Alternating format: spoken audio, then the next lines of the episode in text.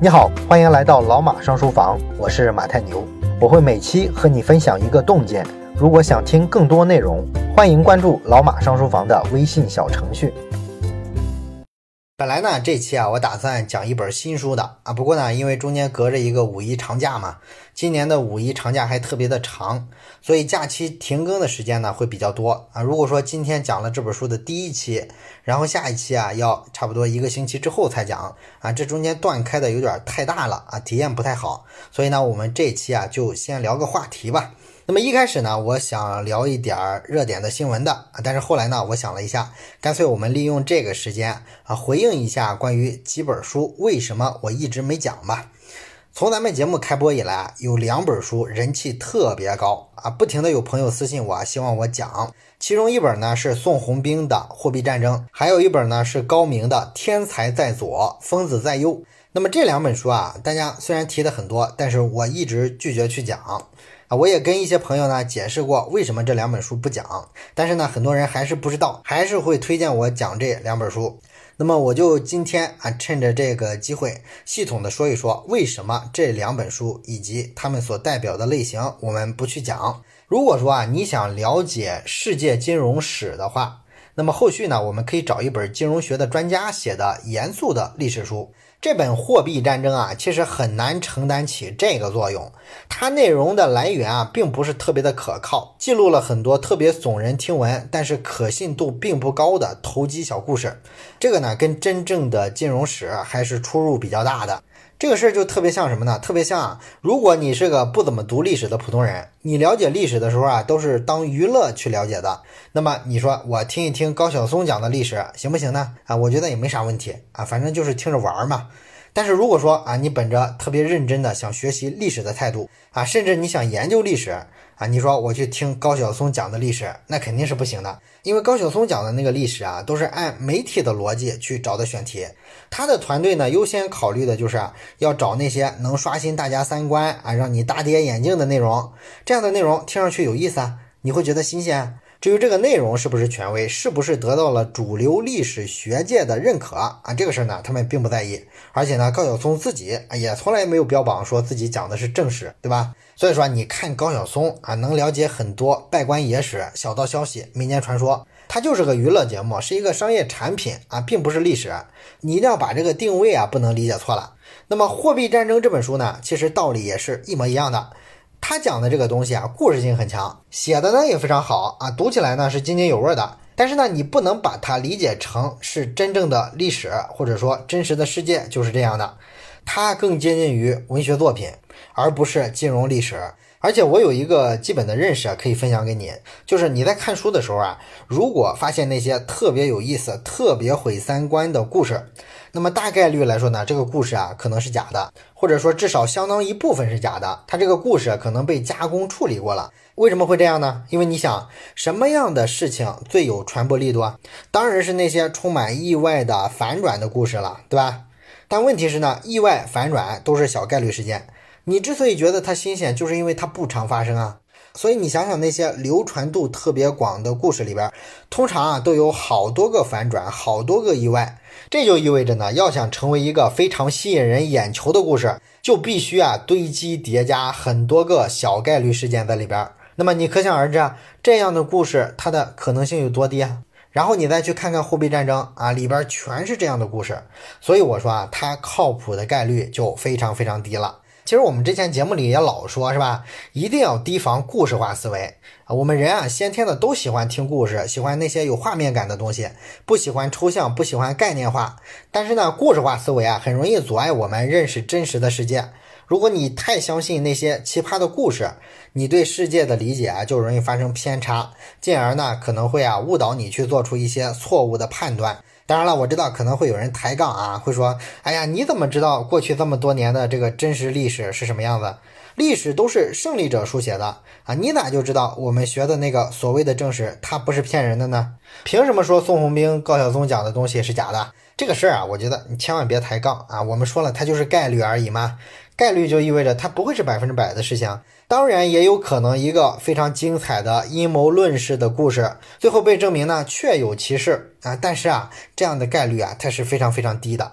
咱们拿中国古代的那个官修史书来说吧，为什么史学家们会认为官方修的史书可信度就比那些拜官野史、民间传说相对来说靠谱的多？就是因为人家这个官修史书啊，里边牵制因素太多了。你比如说，中国古代的这个史官啊，是一个很成熟的行业。啊，它早就形成了自己的行业规范，历史啊要怎么规范啊，怎么写，引用什么样的资料，这个呢都是有行业规范的。虽然你不能说啊，这个行业里的每一个人百分之百都能做到细节真实，找的这个史料啊都是可信度最高的，这个肯定做不到。但是至少呢，在一种强大的专业化压力面前，你作为一个史官要写历史的时候，如果采信了那些特别没有依据的民间传说、一些小道消息，那么你在行业里的口碑就会受到影响。这个精英知识分子的圈子，他可能就看不起你。所以你说你会不会感受到这个群体压力？另外呢，史官如果乱说的话，官方也有可能治罪，是吧？在古代啊，因言获罪的例子是非常多的。那么，为了保护自己的安全，最好的办法啊，就是没有依据的话我不说啊，我说出来的话呢，就都是我查了很多资料是有依据的啊，官方呢也没法把这个板子打到我的身上啊，等等等等吧，有很多很多的这种牵制在里边啊，条条框框非常多。一个人要想把这些条条框框都脱离开，都不在乎，我就去造假啊，这个概率还是很低的，是吧？所以说啊，官修史书相对可信度高一些。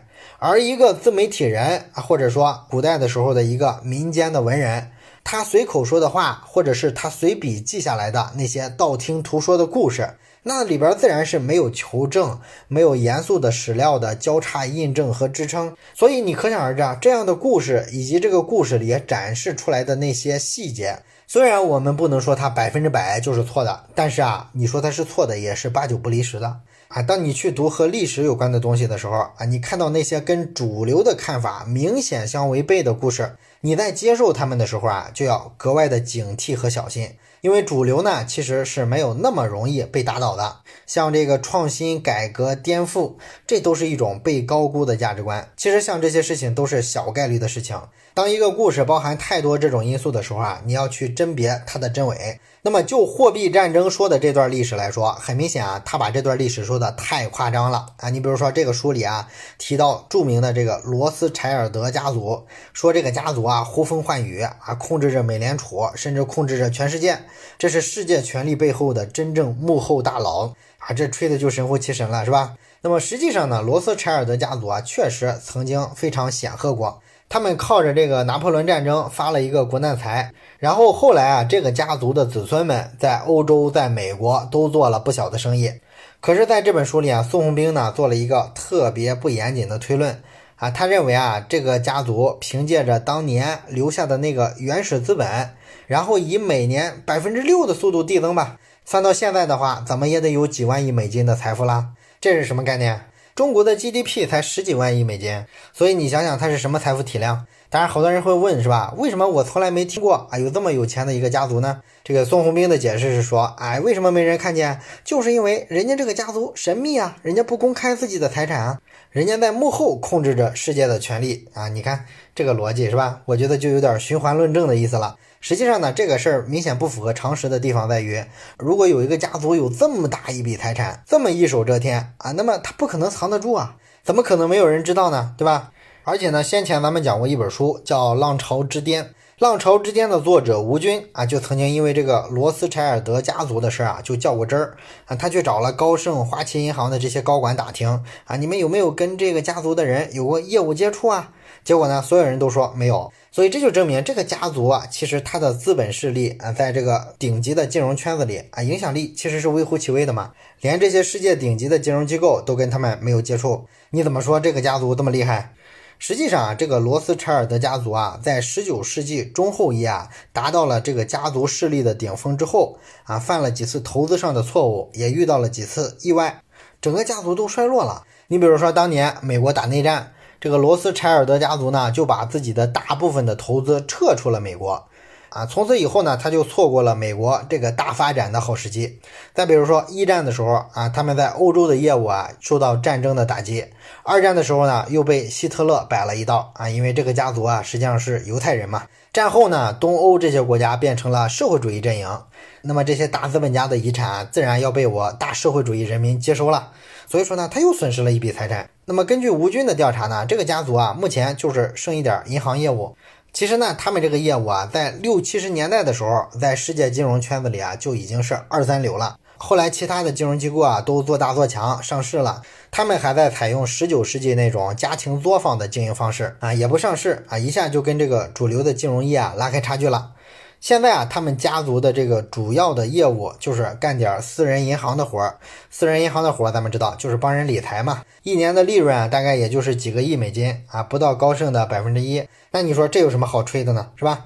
所以说啊，像这种故事啊太多了，它就不可信了。所以我就不推荐大家去读像《货币战争》这类书。第二本书呢是《天才在左，疯子在右》。这本书呢也是一样的啊，你就把它当文学作品看吧，千万不要把它当成心理学科普书来读。它的内容呢就是记载了作者和一些精神病人的谈话。这个书在卖的时候啊，包装成说是一种访谈手记啊，好像说的是一对一的采访是吧？但是这里边呢又有大量的虚构的成分啊，不全是采访。但是我觉得这个吧都还是其次，最重要的是什么呢？这本书啊字里行间想告诉我们的是什么呢？他想告诉我们，那些精神病人跟天才其实就是一线之隔啊。我们都知道啊，天才很多时候会表现的跟平常人不大一样，而精神病人呢，恰好在这一点上也是这样。所以作者呢就抓住这一点上的相同啊，反复的暗示说，这个精神病人的精神世界啊，其实是非常非常丰富的啊。他们很多精神病人啊，成天琢磨什么终极宇宙啊，什么量子力学一类的，但是周围的人呢都理解不了啊，都以为他们是疯子。根本就不认真听他们说话，而作者呢，通过跟他们闲聊，发现呢，哎，他们逻辑是多么多么自洽，这个思维啊是多么的清楚啊，等等等等。我呢跟一个学心理学的朋友聊过这本书啊，他说呢，这本书里说的这些情况，如果属实的话，那肯定就是精神分裂病人，这一看就是产生太多幻想了。幻想这个东西啊，我们知道，它一定是跟现实世界差很远的，是吧？所以说呢，你能有这种幻想，那你可不就是跟正常人很不一样吗？但是这能证明什么呢？证明你是个天才，这明显就不成立啊！所以像这本书啊，他就做了太多从情绪出发的主观推演啊，其实没有任何的证据，也没有任何的学术依据在里边。所以我说啊，它太像文学作品了，而且不是那种上档次的文学作品啊，有点像是地摊文学啊，什么世界十大未解之谜一类的啊，这个感觉啊差不多。它呢，利用的不过就是人们的一种心理啊，就是我们看电视啊，或者是看小说的时候，经常会发现有这样的桥段啊，说某个天才因为行为啊举止怪异啊，大家都看不起他，都觉得他不正常。结果有一天他提出了一个真理，别人呢一听还是觉得这不是扯淡吗？于是呢都否定了他。后来呢证明大家都错了，就他对了。那像这种故事呢，就试图告诉我们啊，你不要轻易的去否定别人，什么事儿啊都是有可能的。啊，即便他看起来再不可能，那么这种价值观呢，害处就非常大啊！你想想那些每一个民科都高喊啊，爱因斯坦错了，牛顿错了啊，我要改写什么物理规律，这些人你觉得是谁给他的勇气？肯定不是梁静茹啊，就是咱们前面说的这种价值观。这种价值观看上去特别的傻白甜啊，也特别的政治正确，好像你一旦批评他，就没法站上道德的制高点了，显得你很不包容创新，是吧？但是我们说啊，还是那句话啊，创新是一件概率很低的事情啊。你和所有人都不一样，确实啊，有可能是众人皆醉你独醒。数学上呢是支持这个可能性的，但是啊，这个概率一定是非常非常低，甚至无限接近于零。所以这两本书呢，说实话不太值得大家去花时间阅读。我们这里呢就集中的做一个解释跟说明。五一假期期间呢，我们也有个优惠活动。最近呢，想买会员或者是啊到期续费的朋友啊，可以参与一下。假期期间呢，下单购买一年期实体会员卡的朋友，我会额外的送一本书。